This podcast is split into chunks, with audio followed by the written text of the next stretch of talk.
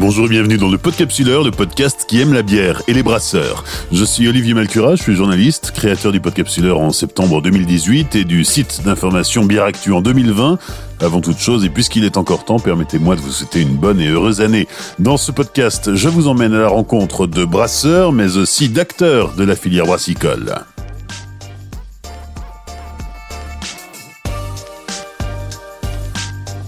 Hors série numéro 20, la levure Safbrou LA01 pour la fabrication de bières sans alcool. Si la bière sans alcool est de plus en plus en vogue, sa fabrication reste un véritable défi. Les plus de 30 ans se souviennent sans doute de la célèbre réplique Paul, une tourtelle, dans la publicité d'une des premières bières sans alcool du marché français. Si depuis plus de 30 ans, les industriels tentent de percer le secret de fabrication d'une bonne bière sans alcool, les brasseries artisanales, elles aussi, sont de plus en plus nombreuses à vouloir s'installer sur le marché. Pour comprendre comment se fabrique la bière sans alcool, je me suis rendu chez Fermentis, l'un des leaders mondiaux de la fermentation, qui sponsorise ce podcast. Fermentis a lancé en 2018 une souche de levure spécialement destinée à la fabrication de ce type de bière, dont nous allons découvrir les propriétés dans quelques instants. Bonjour, Philippe Janssens. Je suis responsable technique brasserie chez Fermentis. Philippe, tu es arrivé chez Fermentis en 2016. Auparavant, tu travaillais euh, chez un célèbre houblonnier américain, Yakima Chief.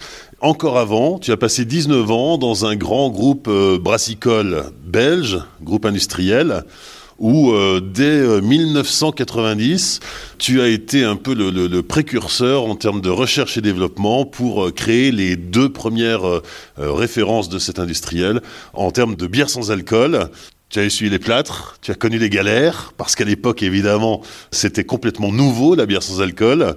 On ne parlait surtout pas de désalcoolisation, c'était même pas inscrit à l'ordre du jour. Comment est-ce qu'on faisait de la, bière sans alcool dans les années 90 eh bien, c'est une excellente question. Et donc, j'étais euh, responsable effectivement des, outils pilotes. Euh, lorsque j'étais dans ce grand groupe euh, belge, j'avais comme responsabilité le développement de tout ce qui était des nouveaux produits. Et à l'époque, c'est vrai que les produits sans alcool commençait à devenir intéressant. Il y avait entre autres la tourtelle qui existait déjà sur le marché, et donc il y avait une demande pour qu'on puisse faire ce type de produit. Évidemment, nous n'avions pas, euh, comme tu le disais, euh, des, les moyens technologiques pour pouvoir faire de la désalcoolisation, ce qui est aujourd'hui fait. Et donc, on utilisait les moyens qu'on avait à l'époque. On faisait des, des, brassins classiques, et donc on prenait plus ou moins les mêmes brassins que pour des bières pils classiques à l'époque, et on utilisait les levures qu'on avait à disposition. C'était donc des, Saccharomyces euh, pastorianus qui étaient utilisés. Donc la Saccharomyces pastorianus par rapport à une Saccharomyces cerevisiae, eh bien, a la faculté de travailler à plus basse température, ce qui est aussi un avantage pour la fabrication des bières sans alcool. Et donc on fermentait à relativement basse température et on maîtrisait la fermentation, on suivait la, diminution de densité sur un brassin relativement classique pour obtenir à l'époque 0,5 d'alcool et donc on stoppait la fermentation par un coup de froid. Ce qui faisait que ces fermentations étaient relativement réduites. Et donc, au lieu d'avoir une fermentation classique qui durait euh, une dizaine de jours, ici, on comptait en heures. Et donc, il fallait mesurer assez régulièrement. Donc, il m'est arrivé bien souvent d'aller à la brasserie euh, à 2 heures du matin, à 3 heures du matin, pour vérifier la densité et voir qu'on n'était pas euh, trop en alcool pour pouvoir donner le coup de froid. Et, peut-être le dimanche soir, on donnait le coup de froid pour que le lundi matin, on ne soit pas à 0,7 d'alcool, pour prendre un exemple. Et donc il y avait vraiment un suivi très très constant de la fermentation. Pourquoi? Parce qu'on utilisait des levures classiques qui, pour la fabrication de pils, assimilent d'autres sucres que les sucres simples, puisqu'elles vont chercher les maltoses et partiellement les maltotrioses. Pour avoir, généralement, pour faire une pils, on a un degré apparent d'atténuation qui est de l'ordre de 83-85%. Maintenant, pour faire une bière sans alcool, il faut se retrouver à 15%. Et donc il y a toute une plage qui ne doit pas être fermentée. Donc on doit arrêter cette fermentation bien à temps. Le seul moyen qu'on avait, c'était le froid. Il n'y avait rien d'autre. Et puis purger la levure. Donc on suivait ça de manière très très régulière. Vu aussi le temps de contact, qui était très court, puisqu'on comptait en heures, eh bien il y avait des goûts un peu résiduels, on va le dire comme ça. Plus caractéristiques, des goûts de mou. Des goûts de mou qui sont des goûts un peu âcres, des goûts avec un peu de, la post-amertume et, ce genre de choses qui sont assez, assez désagréables. Et ces goûts de mou proviennent principalement des aldéhydes. Et donc le mou, puisque c'était un mou classique de brasserie, contient un certain nombre d'aldéhydes, et ces aldéhydes n'ont pas le temps d'être réduits par la levure. Ce qui fait que, inévitablement, on avait des goûts de mou. Et Tourtel, c'est ce qu'ils avaient également. C'était, on était dans le même genre de process, c'est-à-dire une fermentation contrôlée par la température. C'est intéressant de constater que ça fait plus de 30 ans que euh, la, brasserie en général cherche à produire une bière sans alcool, ce qui est un peu une forme de, de gageur, puisque euh, le, principe même de la bière, c'est de, de fabriquer de l'alcool. Oui, mais c'est plus difficile de ne pas en fabriquer. Je vais m'expliquer. Alors, il existe deux, profondément deux grandes technologies pour fabriquer les bières sans alcool. La première, c'est les équipements. Et donc, ça demande un certain CAPEX. On va voir un peu plus en détail par après quel type de CAPEX il faut. Et d'autre part, on a les micro-organismes, c'est-à-dire des fermentations contrôlées par des voies biologiques. Si on parle des voies technologiques, aujourd'hui, la plupart des grands brasseurs qui fabriquent des bières sans alcool le font par désalcoolisation. Et donc c'est une bière classique, tout simplement, qui est désalcoolisée, ce qui coûte un certain prix. Et puis vous imaginez qu'il faut des, colonnes euh, de distillation qui ne sont pas piquées des verres. Ça doit être contrôlé par les axes également. Il faut voir ce qu'on va faire de l'alcool qui est produit. Donc il y a toute une gestion derrière aussi de, tout ce type de produits. Or, l'investissement. Maintenant, lorsqu'on part d'une bière classique, et donc on avait un mou primitif qui a fabriqué quoi? Qui a fabriqué de l'alcool, du CO2 et des arômes. Si on supprime l'alcool, qui était initialement du sucre, on a vidé le produit et on se retrouve avec un produit excessivement pauvre en consistance, en caractère, ce qu'on appelle le body de la bière ou le moelleux de la bière. Et donc il n'y a plus rien. Et c'est pour ça qu'ils doivent rajouter à ce moment-là un support qui va donner de la rondeur à la bière, qui en général et très souvent sont des maltodextrines, des supports de maltodextrine qui ne donnent pas un goût sucré, qui ne donnent pas un goût de mou. Ce sont des, maltodextrines qui peuvent être produites à partir, par exemple, du maïs ou ce genre de produit-là, qu'on va rajouter à la bière pour lui donner un peu de consistance. Et durant le, je dirais la phase de distillation, on a entre autres de l'alcool retiré les arômes, ou en tout cas une bonne partie des arômes. Et donc on a un produit qui est excessivement vide au niveau aromatique. Et donc on va rajouter, enfin les gens vont rajouter des arômes. En général, ce qu'ils font, ils constituent le ce qu'ils appellent le bouquet de leur bière. Je ne citerai pas de noms commerciaux, mais on peut faire le bouquet de la bière X ou le bouquet de la bière Y qu'on va rajouter à certains dosages. En général, ce sont des flavoristes qui vont faire ça et qui vont mettre un peu d'acétate d'isoamyle, un peu de, de, de, tel produit, etc., etc., pour essayer de se rapprocher le plus possible du marquage de la bière originale. Donc ça, c'est la production de la bière sans alcool au départ d'une bière classique. c'est intéressant parce que tu es en train de nous dire que on désalcoolise la bière, elle perd toute, euh, toute sa texture, toute tout son alcool, tous ces arômes, et derrière, on joue au petit chimiste et on recompose tout ça. Euh, c'est quoi l'intérêt? C'est juste pour avoir l'appellation bière? L'intérêt, l'intérêt effectivement, c'est d'avoir l'appellation bière, parce qu'il faut partir d'un mou. Donc il faut du malt, de l'eau, de la levure et du houblon pour pouvoir l'appeler bière. Donc là, on a tous les éléments pour pouvoir l'appeler bière. Et c'est la seule bière qu'on peut appeler 0,0, parce qu'il n'y a plus aucune trace d'alcool. Ou en tout cas, on est en dessous de 0,1 quelque chose qu'on ne pourrait pas obtenir par voie biologique.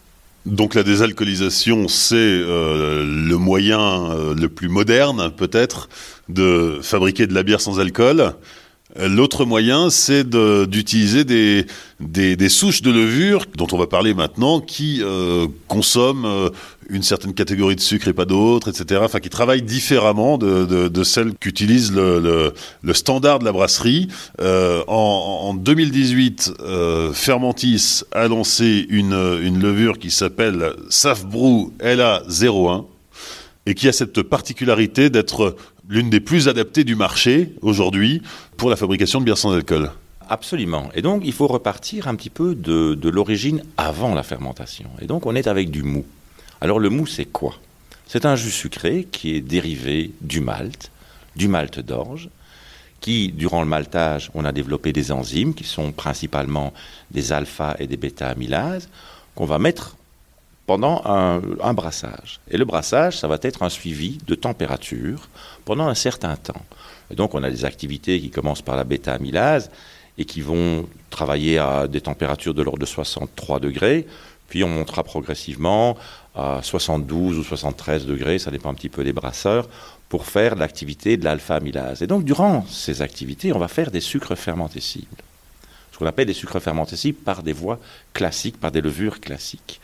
Une composition typique d'un mou obtenu après brassage, c'est qu'on va avoir de l'ordre de 10 à 15% de sucre simple, glucose et fructose, très très peu de fructose, principalement du glucose. On va avoir entre 50 et 60% de maltose, entre 15 et 20% de maltotriose, et le reste, ce seront des dextrines. Et donc il est très clair qu'une voie intéressante pour la microbiologie, enfin de manière microbiologique pour obtenir une bière sans alcool, c'est d'avoir une levure sélective. Et donc, une levure sélective pour garantir quelque part que la fermentation ne va pas aller trop loin. Et c'est pour ça que nous avons, nous, sélectionné la Savbrou LA01, qui est une Saccharomyces cerevisiae avec une certaine particularité. On l'appelle VAR, pour variant, chevalierie. Et cette levure a comme caractéristique de ne pas fermenter au-delà des sucres simples. Et donc c'est ce qu'on appelle une maltose négative. C'est-à-dire qu'elle ne s'attaque pas aux maltoses c'est-à-dire qu'elle ne va pas attaquer au-delà du sucre simple, elle n'attaquera ni le maltose, ni le maltotriose, ni les dextrines. Et donc, cette levure va être conduite comme une levure classique, plutôt à, moi je préfère utiliser une température raisonnable. C'est une levure qui aime la température, c'est une cérévisie, ne l'oublions pas. Et donc 24 degrés, ou certainement 23, 24, jusqu'à 25 degrés, cette levure va se comporter très bien. Et c'est d'autant plus facile à conduire que cette levure n'assimile pas les maltoses et donc elle va s'arrêter automatiquement après la consommation des sucres simples. Donc on a quelque part par voie biologique une garantie qu'on ne va pas faire trop d'alcool. On va pas faire trop d'alcool, mais on va garder une bière qui sera très sucrée.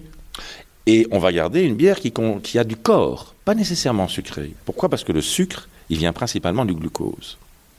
Et donc on va avoir une consommation du glucose. Le maltose va contribuer au body, enfin au corps et au moelleux de la bière, ainsi que le maltotriose et les dextrines. Mais on n'aura pas une bière hyper sucrée. Bien sûr, cette bière sera plus douce que si elle était complètement fermentée. Il ne faut pas me faire dire ce que je n'ai pas dit. Mais elle n'aura pas le caractère vraiment sucré. Elle aura un certain corps. Une différence aussi importante peut-être par rapport à une bière type classique, euh, qui, elle, a une densité qui peut être de 12 plateaux, 13 plateaux ou 14 plateaux, c'est qu'on va travailler à des densités plus faibles. Et donc, par exemple, si on veut obtenir de l'ordre de 0,5% d'alcool, avec une conduite de Savbrou LA 01, eh bien, il nous faudra un mou qui sera de l'ordre de 8 plateaux. 8 plateaux, donc c'est 8 grammes de sucre par 100 grammes d'échantillon. C'est relativement faible. Maintenant, si vous voulez obtenir un peu plus d'alcool, on peut aller à des densités plus élevées, bien sûr. Et il y a des variantes aussi qu'on peut faire au niveau du diagramme de brassage. Donc, comme dans n'importe quelle bière, le mou influera sur le résultat final. C'est-à-dire que la levure se contentera de consommer ce qu'on lui donne à consommer. On n'aura pas le, même résultat au final euh, euh, entre un mou A et un mou B. Ah, tout à fait.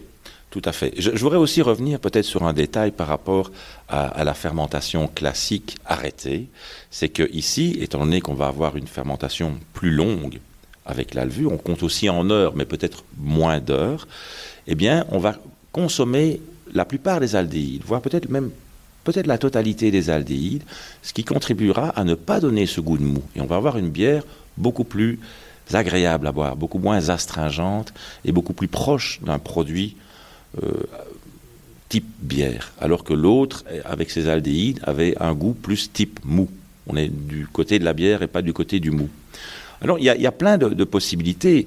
Euh, je, crois qu'en brasserie, on peut y avoir une infinité de brasseries. On peut jouer sur les matières premières, on peut jouer sur le diagramme de brassage, on peut jouer sur énormément de choses pour modifier quelque part le goût de cette bière sans alcool ou caractériser ou personnaliser, je dirais, le goût de cette bière sans alcool. Et là, c'est un peu au brasseur à, faire son choix. Je peux donner certains, certains guidelines ou certains, certains guides, bien entendu.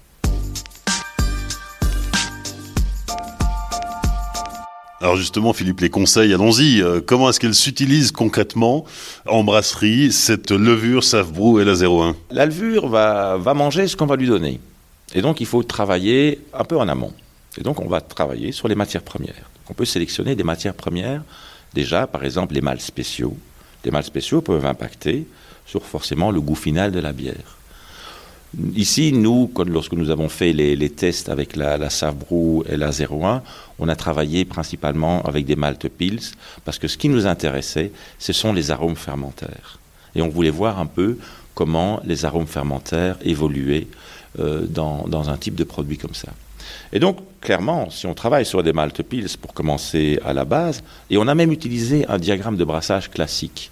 Donc, on n'a pas fait de palier à 50 degrés. On a simplement fait un palier à vers 63-64 et on a fait des paliers à 72-73 degrés de manière très classique pour voir un peu comment la levure se comportait. Et on a vu qu'elle produisait aussi certains arômes. Donc, elle fait un petit peu d'acétaldéhyde, elle fait un petit peu d'arôme de. Elle fait des phénols.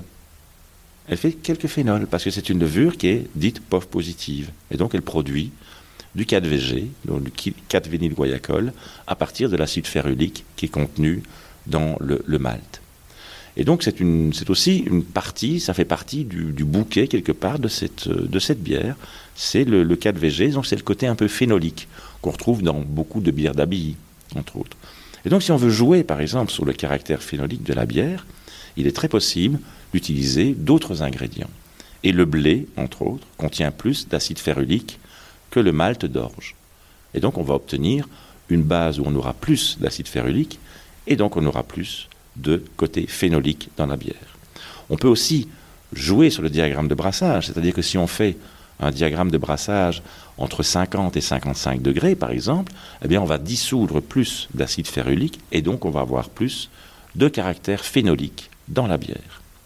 Maintenant, ça c'est une voie. On peut jouer aussi sur des maltes plus foncés, voire même caramel, qui vont donner des, notes caramel, qui vont donner des notes euh, grillées. Et donc on peut jouer sur euh, énormément de, de, panoplies de, de malt qui eux aussi contiennent parfois moins de sucre fermenté cible. Parce qu'il y a des modifications qui se font pendant le maltage et principalement pendant le touraillage, qui est la montée en température pour le séchage et la formation de la couleur au niveau du malt. On peut jouer aussi sur les diagrammes de brassage. On peut réduire les phases, par exemple, où on obtient trop de sucre fermenté cible. Donc le palier des bêta-amylases qui se fait vers 63 degrés, et les bêta-amylases font des maltoses. Donc pour diminuer la quantité de maltose, on peut jouer et dire qu'on va supprimer ce palier-là et faire uniquement ce qu'on appelle le high temperature mashing, et donc on va travailler par exemple à 75 degrés, 78 degrés, voire même au-dessus, et on va faire très très peu de sucre fermenté cible. Donc on va laisser beaucoup plus de sucre non, non fermenté cible et de dextrine qui contribueront aussi de manière différente au niveau de, du corps de la bière. Oui, parce que le but final, c'est quand même de réussir à sortir une bière sans alcool. Alors c'est plus facile en France qu'en Belgique, puisqu'en France, une bière peut s'appeler sans alcool si elle contient moins de 1,2% euh, d'alcool. En Belgique, on est à 0,5. Voilà, donc chaque euh, pays a un petit peu ses lois et c'est les normes qu'il faut suivre. La Belgique est plus sévère, certains autres pays le sont aussi. La France, ben, vous avez de la chance. Vous avez de la chance parce que vous pouvez aller jusqu'à 1.2 et donc vous pourriez imaginer d'avoir un peu plus de sucre fermenté cible dans le mou ou de travailler à plus haute densité pour réguler, essayer d'avoir de l'ordre de 1% d'alcool. Donc simplement, moi je disais qu'avec 8 plateaux, on arrivait à 0,5 d'alcool, donc on peut déjà travailler sur une base de 12 plateaux, voire même un peu plus, mais il ne faut pas aller trop haut parce que ça va devenir un peu plus difficile à, à boire et ce sera moins drinkable. Donc pour essayer d'avoir une certaine balance entre le côté euh, sucre résiduel et l'alcool, il faut essayer de trouver le, bon compromis, mais ça permet de jouer effectivement avec la densité et avec le diagramme de brassage de manière beaucoup plus souple que ce qu'on peut faire en Belgique avec 0,5. Est-ce qu'une bière sans alcool, c'est forcément une bière qui va être très euh, légère en termes de corps, en termes de goût, en termes de, couleur, ou est-ce que euh, on peut imaginer des bières très riche, j'allais dire, qui soit sans alcool, en parlant bien sûr de fermentation naturelle hein, et pas de désalcoolisation. Oui, oui, j'entends bien la question. On ne va pas parler vraiment de, richesse, on ne va pas réussir à faire une trappiste à 0,5 d'alcool. Il ne faut pas. On n'y arrivera pas. Ou alors le jour où on arrivera, je crois que je n'existerai plus sur la Terre. en tout cas sur cette Terre-ci. Mais on va arriver à faire des bières qui resteront légères, qui resteront drinkable. Je pense qu'une bière sans alcool doit rester très drinkable, mais ne doit pas être écœurante. Et donc il faut conserver cette balance, mais jouer sur les matières premières. Et on peut faire des bières foncées qui donnent des, caractères extraordinaires. Je me souviens à l'époque avoir fait une bière sans alcool foncé en utilisant énormément de malt euh, foncé, qui, était, je crois, c'était du 200, 200 EBC, donc c'est assez haut en couleur. Et ça avait un caractère extraordinaire parce que il n'y a, pas de goût de mou qui, peut venir de ces maltes parce que c'est complètement dégradé durant la, la, torréfaction et on parvient à avoir des très très beaux équilibres au niveau arôme, euh, corps et avec des très faibles niveaux d'alcool. On y voit un peu plus clair sur la, mise en œuvre en brasserie. Euh, pour autant, euh, ça reste euh, du vivant, ça reste sensible, ça reste fragile, et on ne peut pas faire n'importe quoi. Il faut prendre certaines précautions. Oui, il faut absolument respecter les micro-organismes. Et donc la levure, la, la Sabrou et la 01 a certaines caractéristiques, comme je l'ai dit, elle n'assimile pas le maltose. Mais c'est une Saccharomyces cerevisiae à la base. Même si elle est vare, on a dit chevalierie parce qu'elle est justement maltose négative. Donc, comme c'est une cérévisier, elle aime bien fermenter à haute température. Et elle aime bien les hautes températures. Une température en dessous et de, de 15 degrés ne lui convient pas. Parce qu'elle va mettre beaucoup trop de temps à fermenter et il peut y avoir un risque d'avoir un développement éventuellement d'autres micro-organismes. Donc, je préconise vraiment d'avoir des températures qui sont en accord avec le micro-organisme et qui soit de l'ordre de 23, 24, voire même 25 degrés. Et donc elle va être dans les bonnes conditions, elle va très très rapidement démarrer, assimiler les sucres simples, qui sont le glucose et le fructose, et donc déjà au bout de 24 heures, elle aura fait euh, quasiment 60 euh, 70%, voire 75% de la fermentation, et elle va continuer gentiment à finir son travail, et en général, au bout de 48 heures, elle a terminé il faut suivre la fermentation de manière très très régulière. Je préconise, après les 24 premières heures, d'avoir un suivi très régulier de la densité toutes les 6 heures. Par exemple, quand vous arrivez à la brasserie, ben, vous faites votre, votre densité. Et puis, euh, sous le coup de midi, et puis avant de partir, euh, et puis éventuellement le soir, si vous habitez pas, pas trop loin, vous faites un suivi de la, densité. Et au moment où on voit que la densité ne, ne chute plus, ça veut dire que la levure a terminé son travail, que l'alcool est là, et qu'il faut arrêter cette fermentation. Et donc c'est généralement entre 24 heures et 48 heures, ça peut être de l'ordre de 36 heures, et il est vraiment recommandé à ce moment-là d'appliquer du froid sur la cuve, et donc de faire ce qu'on appelle un crash cooling, c'est-à-dire de descendre aussi vite que possible la cuve à des températures inférieures à 4 degrés. Inférieures à 4 degrés, de l'ordre de 3 degrés, ça peut être bon, 2 degrés aussi, bien sûr, mais inférieures à 4 degrés, pourquoi? Pour absolument éviter le développement d'autres micro-organismes qui pourraient être présents dans le mou. Alors ces micro-organismes, ils vont venir d'où? Ces micro-organismes peuvent venir de, beaucoup de choses. L'air de la brasserie contient des levures, parce que vous êtes dans un environnement où vous avez du mou qui contient du sucre, vous êtes dans cet environnement avec une température qui convient au développement des micro-organismes, et donc les levures, quelles qu'elles soient, se trouvent dans l'atmosphère donc le fait d'ouvrir la cuve et puis de verser par exemple la, levure, ben, vous avez peut-être contaminé en partie ou très très légèrement. Ce qui fait que si vous restez à une température favorable au développement de ces micro-organismes, et, vu que la LA01 a terminé son travail, c'est de l'autre levure qui va prendre le dessus et vous allez augmenter la fabrication d'alcool. Et là, vous avez des risques. Une, une, des caractéristiques aussi de la LA01, c'est qu'elle ne va pas faire de diacétine, ou très peu. En tout cas, on va se retrouver en dessous d'un seuil de perception classique. Et donc, puisqu'on est à 24 degrés, on ne va pas faire de diacétine. Si maintenant vous, fermentez à beaucoup plus basse température, il y a un risque d'avoir du diacétine, mais pas à 24 degrés. Et donc ça, c'est aussi euh, quelque chose qui est un avantage de, la Savbrou à la 01. Il n'y a pas de faux goût dans la bière. Si maintenant un autre micro-organisme commence à, à fermenter un peu, alors là, on ne maîtrise plus rien. On ne sait plus où on en est. Ça peut être une Brettanomyces, ça peut être n'importe quoi. Il y a toujours un risque. La, microbiologie est une, science, mais la, stérilité totale dans une brasserie n'existe pas. il y a toujours un risque d'avoir des présences de contaminants. J'ai parlé de l'air, mais ça peut venir des équipements. Et donc, dans les équipements, un, un échangeur à plaques, pour ne citer que celui-là, est un très haut risque de contamination microbienne, parce qu'il y a des espaces excessivement réduits entre les plaques de cet échangeur, et donc si le nettoyage n'est pas correct ou la stérilisation de cet équipement n'est pas correctement faite, vous avez des présences de micro-organismes résiduels dedans qui peuvent faire des biofilms. Et les biofilms sont d'autant plus difficiles à détruire que parce qu'ils ont sous la forme de gel, ils se présentent sous la forme de gel qui les protège. Et donc on n'arrive pas à les nettoyer. Et ces, biofilms peuvent se faire soit au niveau d'un ce que j'appelle le chiller, l'échangeur, mais ils peuvent également se présenter sous la forme de la, de la soutireuse. À la soutireuse bouteille, il peut y avoir développement de biofilms également. Donc il y a énormément d'autres équipements qui pourraient favoriser une contamination de la bière. Et donc il faut être excessivement prudent.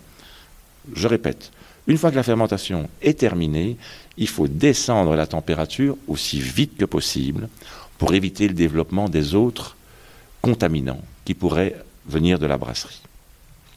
Et puis à partir de ce moment-là, on a un petit peu de temps avant de finaliser le process où il y a plusieurs éléments, plusieurs possibilités pour terminer la bière. Aujourd'hui, la tendance, c'est euh, l'utilisation du houblon euh, à gogo. Euh, le dry hopping, bonne ou mauvaise idée sur une bière sans alcool? Le houblon est une matière que j'aime beaucoup. Et c'est aussi une matière qu'il faut respecter. Donc le houblon contribue à deux choses. La première chose, il contribue à l'amertume. Et en deuxième, il contribue à l'arôme de la bière. Alors il y a plusieurs moyens d'utiliser le houblon pour euh, avoir un côté aromatique agréable à la bière. Il y a ce qu'on appelle le late hopping. Le late hopping, c'est qu'on va mettre le houblon soit tardivement en l'ébullition, soit durant la phase de, clarification du mou, qui peut être le whirlpool ou une cuve de sédimentation, mais toujours à chaud. Donc le late hopping est à chaud, ou alors on a le dry hopping. Le dry hopping est quelque chose qui effectivement est beaucoup utilisé aujourd'hui par les brasseurs et qui est une nouvelle tendance, euh, enfin une nouvelle tendance, ça, vient des États-Unis, mais c'est pas très très vieux, ça existait un petit peu du temps des Anglais aussi, lorsqu'ils euh, envoyaient leur bière en Inde euh, pour leurs expatriés. Alors le dry hopping, quelle est la grande différence qu'on a entre un late hopping et un dry hopping? Le late hopping se fait à chaud, alors que le dry hopping se fait à froid. Les études récentes ont montré que dans le houblon, il existait des activités enzymatiques, entre autres de libération de sucre, donc qui sont quelque part un peu comme des amyloglucosidases. Et donc, le houblon, quand il va être mis dans, la bière en fermentation, par exemple la Savbrou la 01, qu'est-ce qu'il va faire? Il va relarguer des enzymes. Ces enzymes, qui sont des amyloglucosidases, vont commencer à couper les sucres résiduels qui se trouvent dans le, je vais appeler la bière non fermentée, puisqu'elle est partiellement fermentée et qu'elle contient encore énormément de sucres qui sont fermentescibles par les autres micro-organismes. Et donc, elle va couper et on va dégrader en glucose. Si on est encore à ce moment-là des températures de fermentation de la LA01, eh bien, la Sabrou LA01 va fermenter les glucoses, et donc on va faire trop d'alcool. Ou alors, si on est déjà à la température plus basse et que la Sabrou et la 01 ne les fermentent plus, le fait de dégrader ces sucres vont faire qu'on va avoir une bière sucrée, puisqu'on va former du glucose, ce qui va être plus proche d'une limonade que d'une bière et qui ne sera pas nécessairement agréable. Donc le dry hopping est quelque chose de dangereux. Dangereux pour ce type de produit.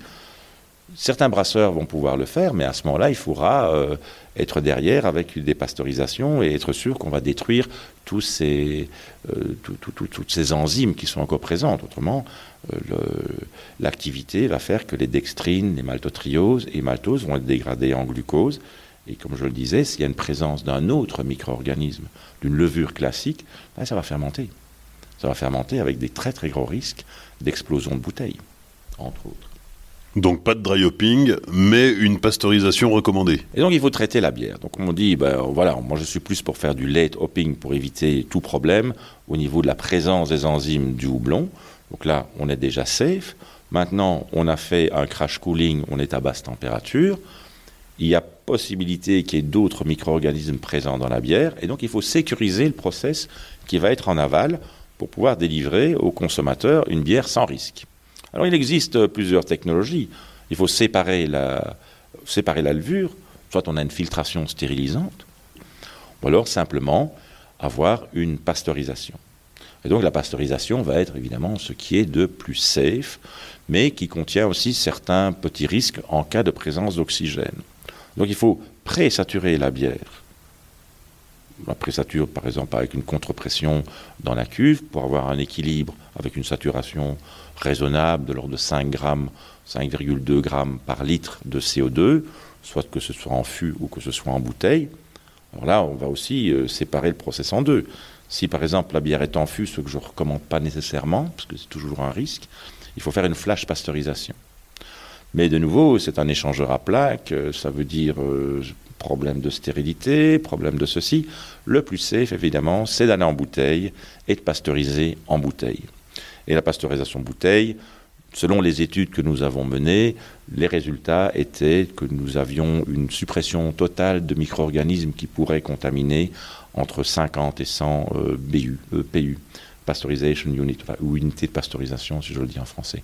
Mais il faut un minimum de 50. Alors on a, fait cette étude en travaillant de manière excessivement propre. Donc on a pris la, la Save la 01, on l'a on a fermenté et on a volontairement cross-contaminé avec une levure que nous avons dans notre collection et qui est la plus résistante aux températures. Donc on a choisi la levure la plus résistante et on a contaminé de manière contrôlée la bière avant d'avoir des pasteurisations où on a fait différentes unités de pasteurisation allant de 25 unités à quasiment 150. Et on a vu que 50, 50 unités de pasteurisation donnaient la, une bonne stérilité.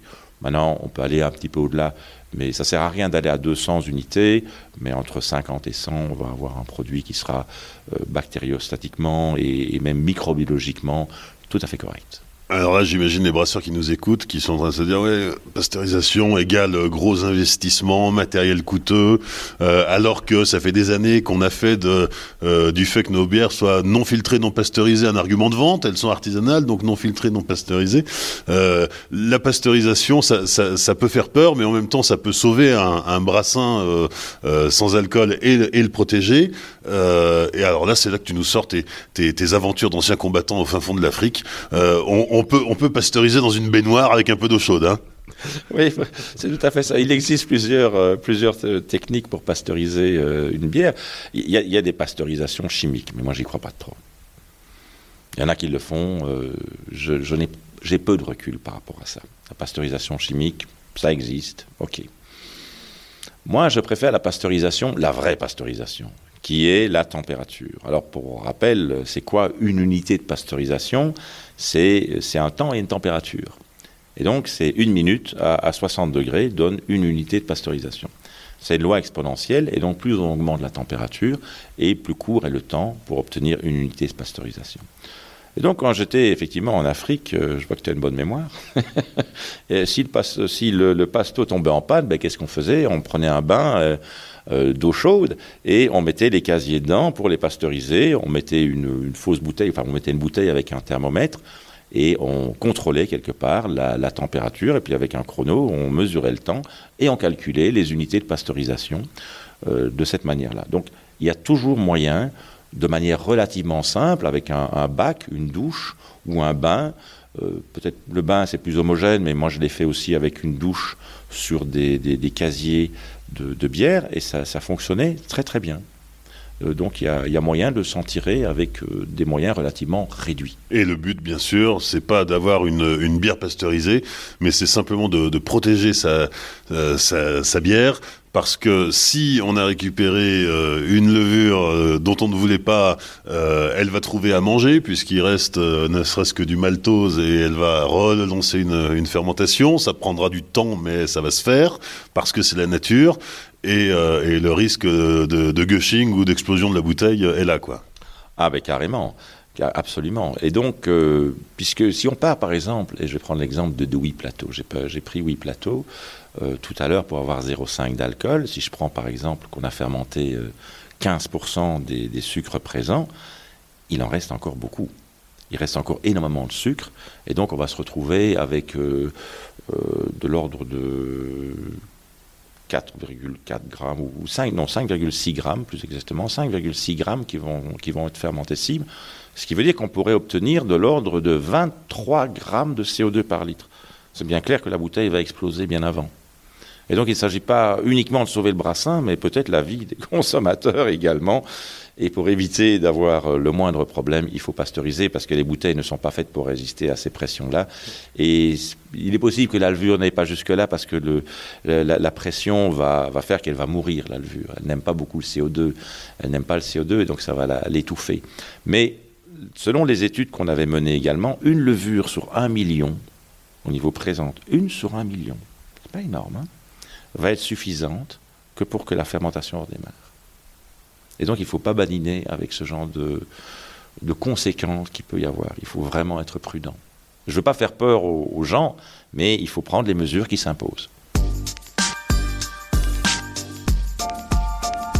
Les cinq dernières minutes avec la dégustation. Philippe, on se retrouve dans la brasserie pilote de la Fermentis Academy où le premier brassin euh, a été réalisé le 8 décembre dernier.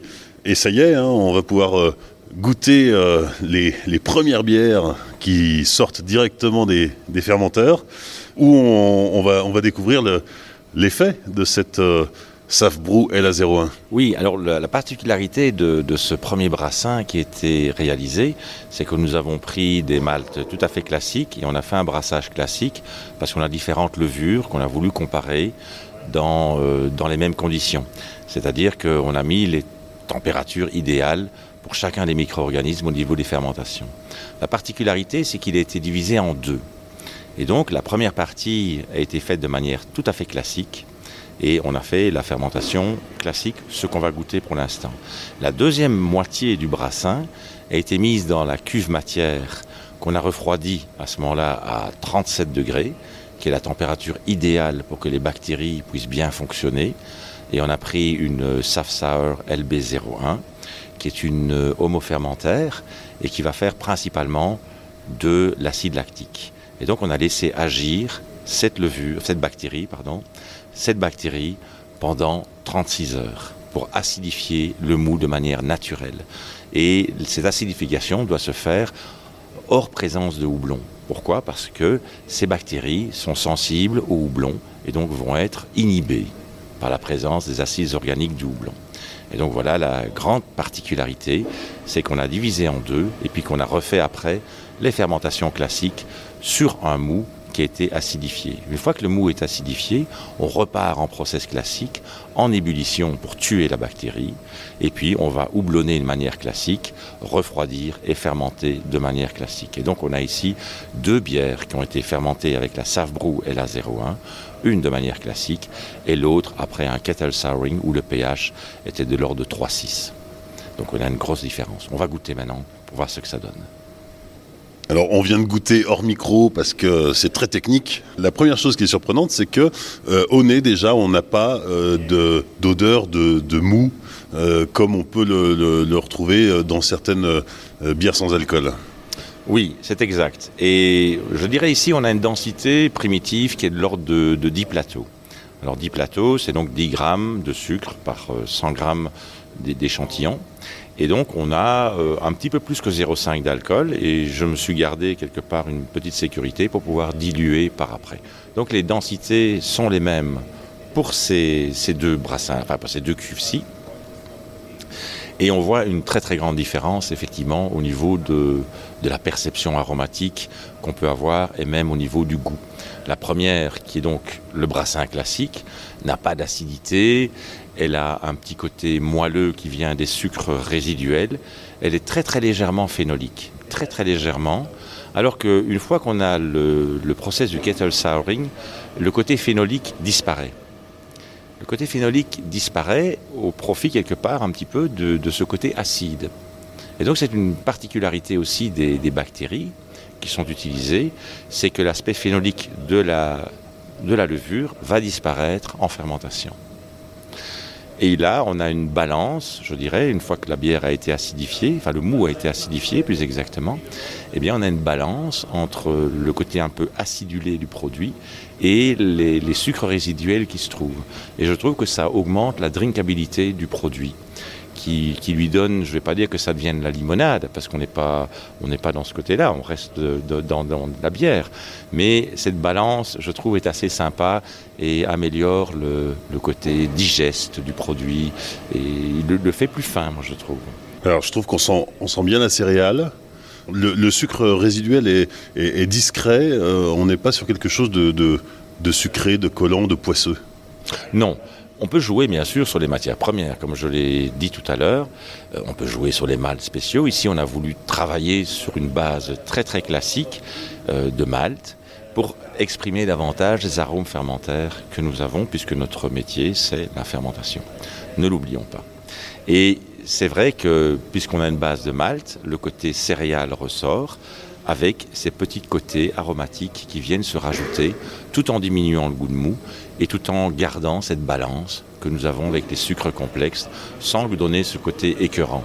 Et ce côté qui, quelque part, vient des sucres résiduels, diminue encore avec l'acidité, qui donne cette fameuse balance, que moi je trouve assez sympa. Alors effectivement, on a bien une, bière sans alcool, mais, mais, pas sans goût. on parlait de la céréale, mais on peut bien sûr parler du houblon, dont la présence est remarquable. Oui, on, a essayé de travailler pour avoir une, amertume euh, plus ou moins équivalente dans les deux bières.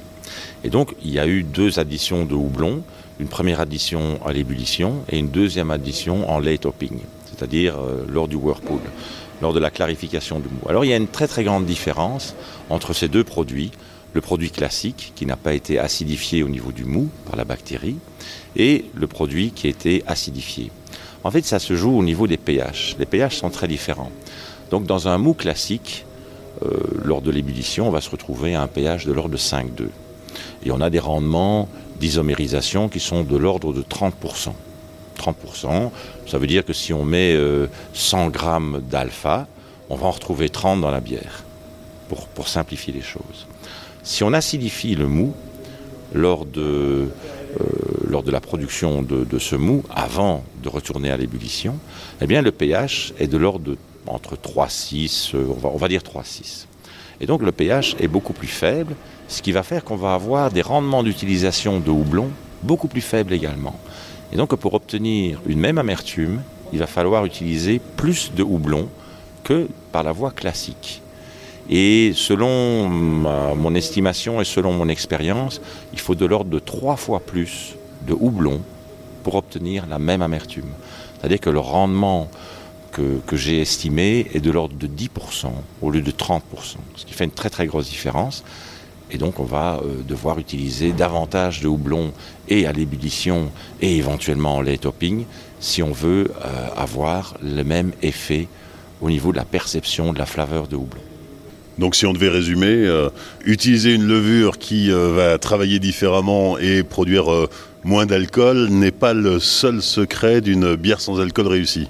Non, le, savoir-faire du, brasseur est évidemment là, et c'est là que toute la, latitude et toute l'expérience du, du, brasseur va pouvoir jouer pour avoir une meilleure expression encore de ce que la levure peut produire.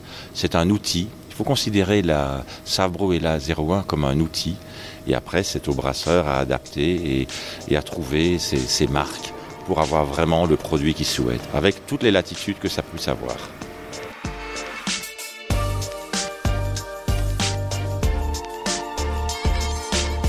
Merci à Philippe Janssens, Jeanne Galgrand et à toute l'équipe Fermentis pour leur accueil lors de l'enregistrement de ce hors-série. Rendez-vous sur les réseaux sociaux du Podcapsuleur, Facebook, Twitter et Instagram pour liker, commenter et partager cet épisode autour de vous. Pensez à laisser un commentaire et 5 étoiles sur Apple Podcast. Soutenir le Podcapsuleur, c'est aussi lui donner les moyens de continuer. Pour cela, rendez-vous sur Tipeee. Le lien est dans la description. À très vite pour de nouvelles aventures. D'ici là, souvenez-vous, l'abus d'alcool est dangereux pour la santé, alors savourez mais sans forcer.